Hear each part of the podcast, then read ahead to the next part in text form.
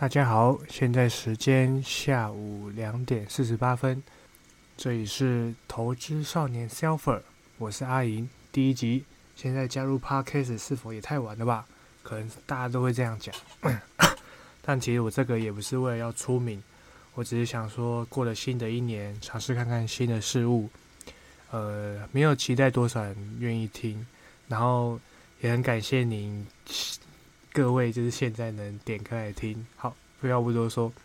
我把这个是当做录制自己一个投资想法和看法，而且人都是有第一次的嘛，对吧？那也希望不要泡我，好，没事。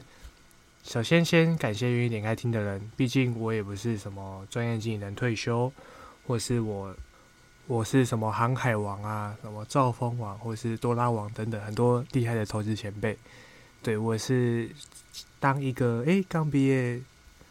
来进市场，然后被市场痛打一顿，然后有一点点领悟，然后想要分享一下自己的心得。好，那废话不多说，直接进入正题。本周台股一从一月九号周一延续上礼拜的涨涨幅，可以发现我这边发现自己观察持股是 PA 稳茂，它从一百六的开盘。直接涨停到一百七一七零点五，周四来到波段高点一八六点五，曾经在一百四十的价位附近混很久的股价，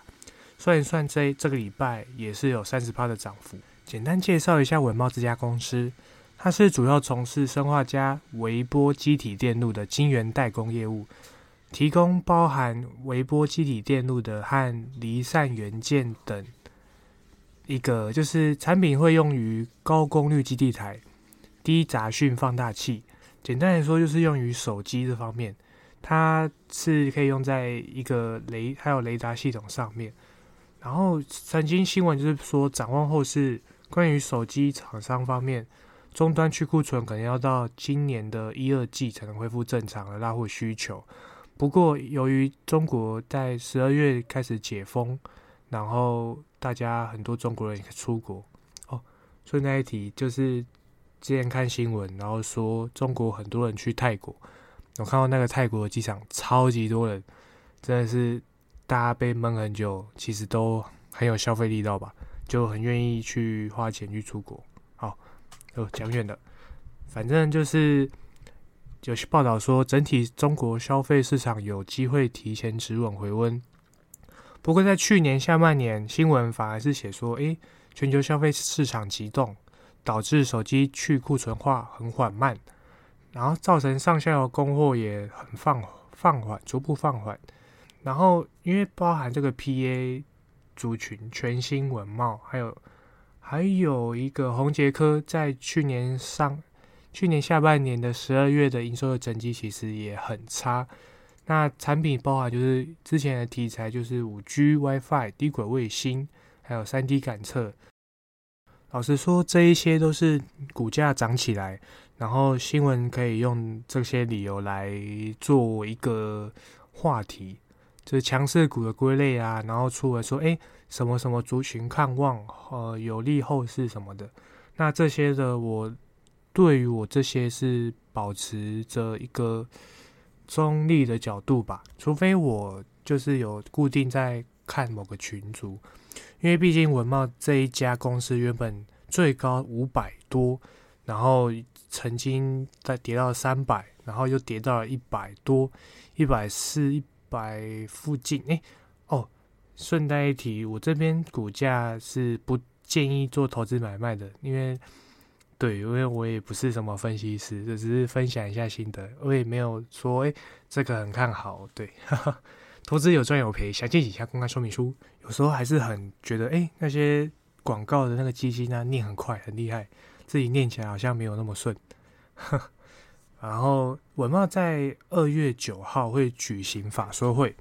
他会公布今年，呃，哎不，他会公布去年第四季和去年的全年财报。然后，并会对二零二三年，也就是今年的第一季的展望来表，就是到时候会有 call memo 等等。然后，它因为今年第一季是传统淡季，然后加上过年大家放假，所以尽管股价先做反弹，可是我想营收也可能不会太好看。加上最近先前那个大力光对于手机智慧型手机市场是出保守的看法，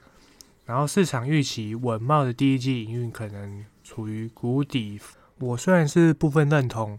但也没有到那么悲观，因为毕竟营收最差的时候，股价其实已经从谷底反弹，所以这边可以中立保守看看。不过为什么我要提这家看这族族群公司呢？因为我认为这一波其实是有一点寻有可原，为什么呢？因为从上周台股驱动 IC 就开始涨起，比较著名的代表就是天域、敦泰、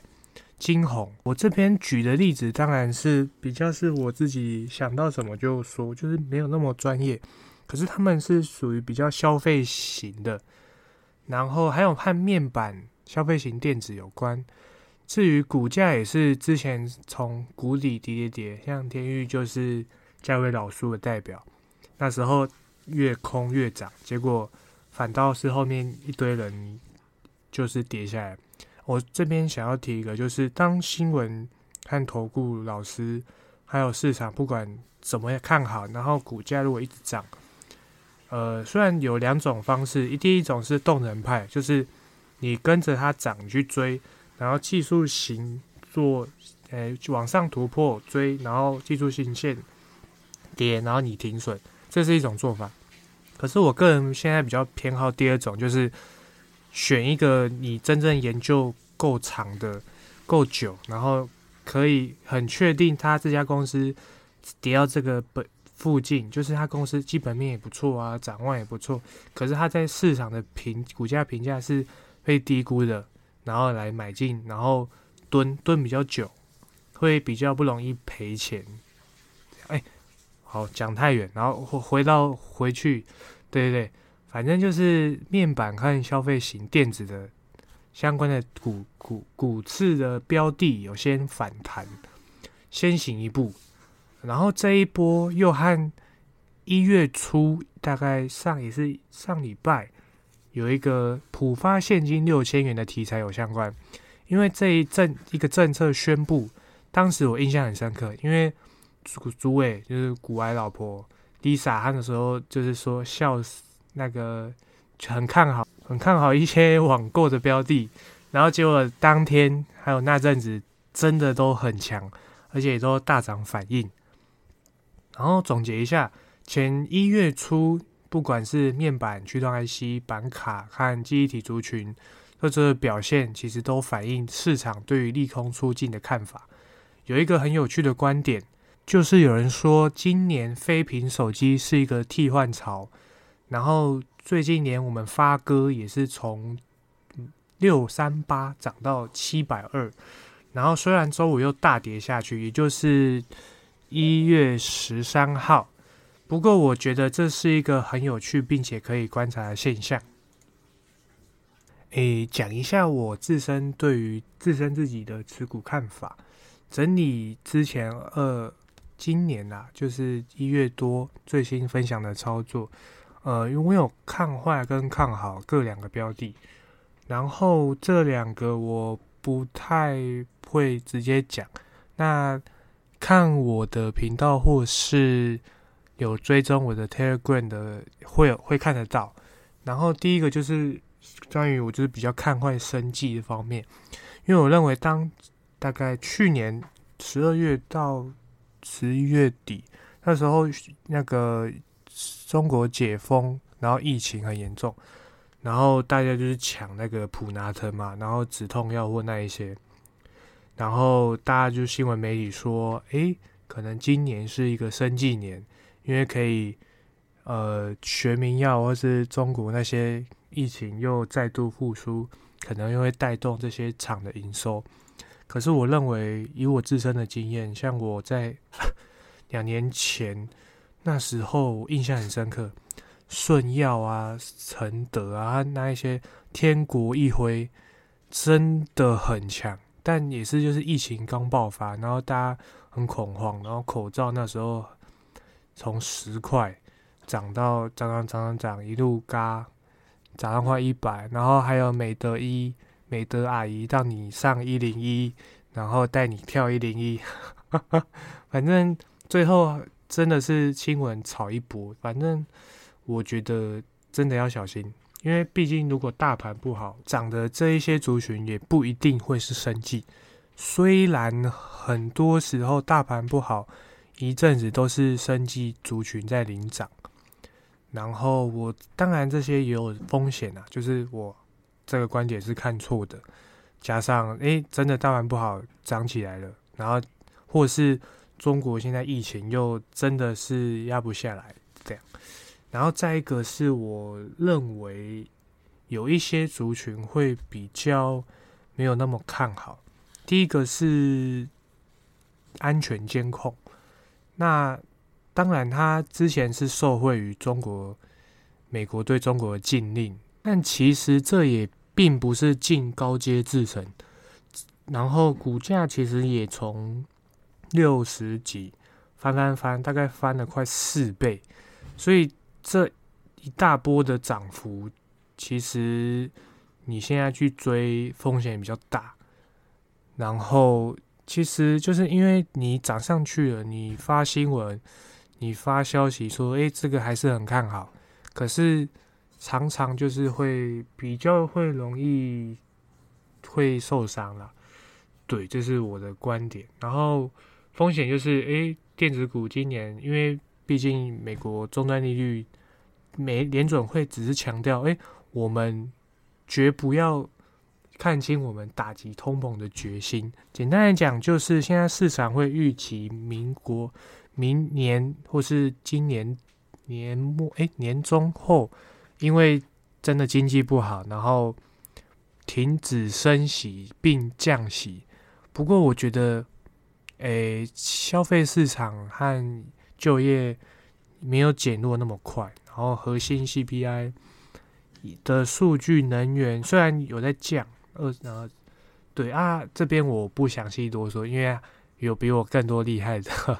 我就是表示一下，就是我觉得联准会有决心，就是要压通膨压下来，不会那么快，不会那么快，就是降息啦。对，然后我当时就是看好那个普发现金的题材，表示也可以避开电子股的标的。然后因为全民现在发钱，每个人六千，老实说，除了我们这些做投资的。呃，其实一般啊，像其实生活很诶比较困苦，就是没有小康或是比较穷一点的人，大家其实应该会买民生用品，因为毕竟现在很多东西都涨价，像那个真的很夸张，那个麦当劳涨价，然后薯条又少，那麦当劳点数它又也涨价，那免费的像这种我这种。客家人就是客家心态的人，就会觉得哎，血亏。然后肯德基、茶叶蛋什么都涨，薪资没什么涨，对啊。所以我那认为，觉得发钱会带动消费品的需求，正好连接消费型电子，可能会拉动一些业绩。所以我觉得这几波，这音乐这一波。其实台股真的是蛮强的，加上台积电先前的营运展望，其实今年虽然会年减，不但我觉得还是经济很强，就是会成长，只是比较慢。虽然它很常被外资用来控盘指数，对，然后不知不觉就万五附近了。呃，相信还要看，哎，今年子期的封关是一月三十。也就是过年后，然后讲一下关于指数方面的。看那个未平仓，就是万五到万四总之间会有一千点的一个区间，所以大家其实诶看空的很空，看多的很多，然后加上诶看多的也有到一五一万五一五二零零，看到那个期货的那表，详细数据看一下有没有开期货户的券商。可以特别去查一下。好，再来，我这边想要说一点关于我目前有在买认售的标的，也就是它就是受惠于血癌的学名药。可是我认为它只是一次性的认列。然后虽然它呃营收好，年增高，毛利也高，然后 EPS 也很高，可是我认为就是像我刚刚讲的，就是生计其实在一月初已经在下跌了，然后量其实也比较少，所以各位可以听听看我的意见啊，就也没有一定要去空或者什么的，因为毕竟这边也不是做投资建议。我也只是做一个投资的想法记录。不过讲一讲，我又突然想到一个很有趣的点，就是关于某家 KY 股，然后它的 CB 已经转换到八十七趴，然后很有趣哦。我这边一找，它不止二，还有三。CB 就是可转债，可转债就是公司先发发一个债券，它就是。它那个债券有一个附加条款，就是当股价高于某个价格时，可以用当时债券约定的价格来换成股票。呃，举例来说，A 公司现在股价十二元，发了两亿的可转债卖给我，然后这笔可转债的约定转换价是二十块，意思是我可以用二十元买进最多两亿的 A 公司股票。但是这家公司目前市值就是价格只是只是十二块，所以我当然不会用二十元去买。可是我在这个债券到期前，只要公这个公司现股价没有超过二十元，它就是一个普通的债券，公司还是要还我两亿元，然后当中还要给我利息。可是如果 A 公司那时候涨破二十元，涨到二十二亿元的话，我就可以手把手上两亿元的可转债。转换成这个一万张的 A 公司股票，我的两亿元的价值就会变成两亿两千万。然后这个缺点就是，这公司 A 公司的股本，它会突然增加一万张的股票，因为我那个两亿元当初也可以买成一万张的公司股票，然后可转债到期的时候，公司也不用还我两亿元的钱了，因为他变成他用股票来还我。然后这样就是公司赚，公司其实他不用付额外付两亿，他发股票有点像印钞机。那我这边也赚，我这边也赚了多两千万。一般呃，我们这个散户其实我像我之前也不太知道什么是可转债，因为这个是比较大股东跟经营层在玩的一个工具。可可转债有非常多的优点。就是它的风险就是公司倒了，可是它就算倒了，它也是债券，清偿债务的优先权仍然是高于持有股票的股东。在虽然可转债有股票的性质，但是股价下跌完全不会伤害可转债的价值，可以直接把它当成一个债券就好。然后代价就是利息会比一般的债券再来低一点。再来，它股价上涨的时候，可转债。可以更享有跟股票同样的好处，可一般债券却不行。当然，这么好的特性就是一般投资人很难买得到，或是比较需要去找，因为也不是说买不到，就是你要特别去找、特别去研究的一个东西。然后再来说，因为我就是提到，就是关于那一家 KY 公司，它。最近股价真的超强，一直涨涨涨涨，涨到后面，诶，现在周五跌了一根。然后它其实老实说，当这个公司的股价涨破转换价，后续真的很可能会出现龙卷暴增、看现股卖压的风险。然后我这边其实就是对这家比较。我自己是有在 比较看空啊，也是也是看有没有机会做那个逆向啊。然后我他透露一点点他的关于他相关的东西好了，就是他有那个禁烟令，讲到烟可能就是什么哎，触片什么呃，反正就是跟他有相关的。然后这个禁烟令解释一下，就是。立法院最近三读通过一个叫《烟害防治法的修正条文，它新法明定禁止电子烟、纳管加热烟，和要卖加烟跟相关的东西，必须要主管机关审查才能通过。然后最高是会罚业者五千万元。相关法规将烟防法公告后一个月实行实行啊实施。对，然后最近可以注意的话题，呃，特斯拉就是很热门嘛，大家可应该都知道，很多人讲。不过我还是提一下，它那个 Model 三跟 Model Y，哎，五万美，中六万六万多。降价到五万美，等于是说，呃，从六万五千九百九十降到五万两千九百九十，换算台币是省了快四十万。然后 Model 三也是便宜超过三十万台币。然后台湾的话，目前没有降价的